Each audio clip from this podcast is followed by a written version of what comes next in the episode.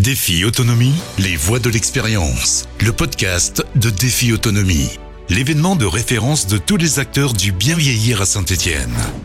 Bonjour, euh, dans cet épisode, je reçois Raxme Pan. Bonjour Raxme. Bonjour Solène. Euh, vous êtes ici euh, pour parler de l'étude Prévichute dans le cadre des mines de Saint-Etienne, en tout cas qui est développée, qui est un des acteurs de, ce projet.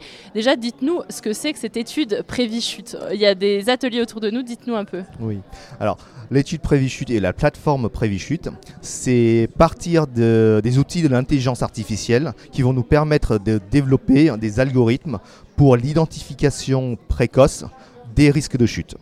On voit bien que euh, grâce du coup aux solutions pertinentes qui seront proposées, euh, cela va permettre euh, de prolonger l'espérance de vie en bonne santé, c'est important, en bonne santé, des personnes âgées. Voilà l'objectif du projet.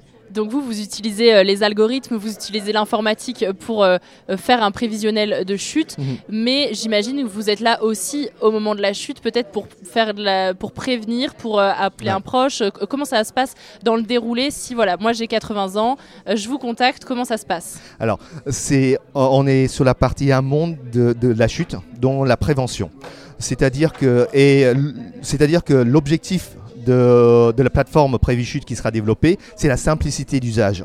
Donc euh, euh, il, ne s'agit pas de demander aux gens de, faire de nouveaux tests, ni de se mettre des capteurs euh, partout pour évaluer leur risque de chute.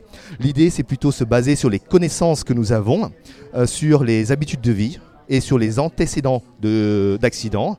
Et à partir de là, euh, calculer, évaluer le risque de chute. Euh, fonctionnellement, comment ça peut marcher hein C'est euh, lorsqu'on a, hum, par exemple, un professionnel de santé habilité se connectera sur la plateforme Prévichute et cette personne rentre les informations sur une personne âgée, sur ses habitudes de vie, ses antécédents de chute. Donc les informations, c'est quand même des informations qui restent anonymes, mais ça va être peut-être le poids, l'âge, la taille.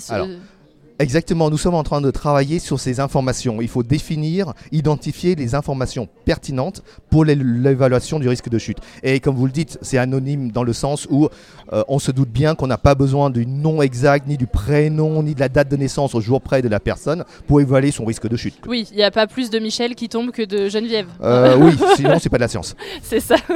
Et donc, euh, comment ça se passe? Donc, on rentre sur le logiciel, c'est un spécialiste de santé qui habilité. habilité qui rentre les informations sur le mhm. logiciel. Et après, vous avez développé un algorithme euh, pour euh, donner des infos. Et donc, on a un pourcentage de risque. Comment ça, le résultat s'affiche? Voilà, exactement. C'est l'une des innovations euh, de ce projet. Hein. C'est qu'on part d'une base de connaissances qui sont les, les habitudes de vie. Donc, on a la chance, grâce à un de nos partenaires, Calixis, d'accéder à une grande quantité de données sur les habitudes de vie et des données de qualité. C'est surtout ça qui vont permettre du coup aux chercheurs de l'école des mines d'entraîner les algorithmes, leurs algorithmes d'apprentissage pour du coup retourner, calculer, mesurer un risque de chute spécifique à chaque personne.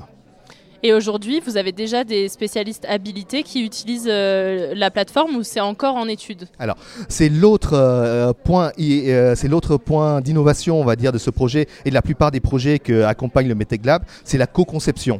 C'est-à-dire qu'actuellement, nous sommes dans l'étape où nous développons les algos, mais nous développons aussi avec tous les acteurs.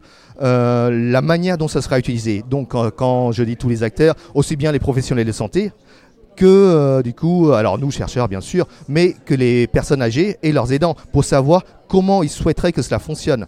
L'idée actuellement qui est en cours, hein, c'est effectivement un professionnel de santé habilité, euh, réfléchir sur quelle information retourner aussi, parce qu'il n'y a pas que le score, que le risque de chute finalement. Qu'est-ce qu'on peut proposer derrière? C'est bien beau d'évaluer un risque, mais quelle proposition faire? Et ce type de réflexion ne peut se faire qu'en co-construction ensemble.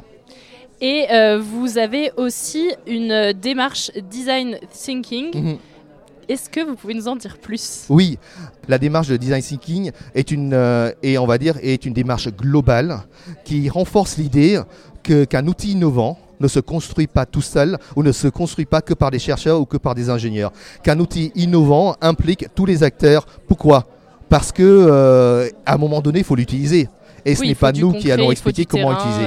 voilà c'est cette démarche-là qui est transversale à à tous les projets du Medtech Lab depuis 4 ans. C'est la fin de ce podcast. Merci Rax Mepan d'avoir été avec nous et puis moi je vous dis à très bientôt pour une prochaine rencontre. Défi Autonomie, les voix de l'expérience. Le podcast de Défi Autonomie. Défi Autonomie, c'est chaque année plus de 80 exposants, des conférences, des ateliers prévention, des réponses concrètes à vos questions. Défi-autonomie.com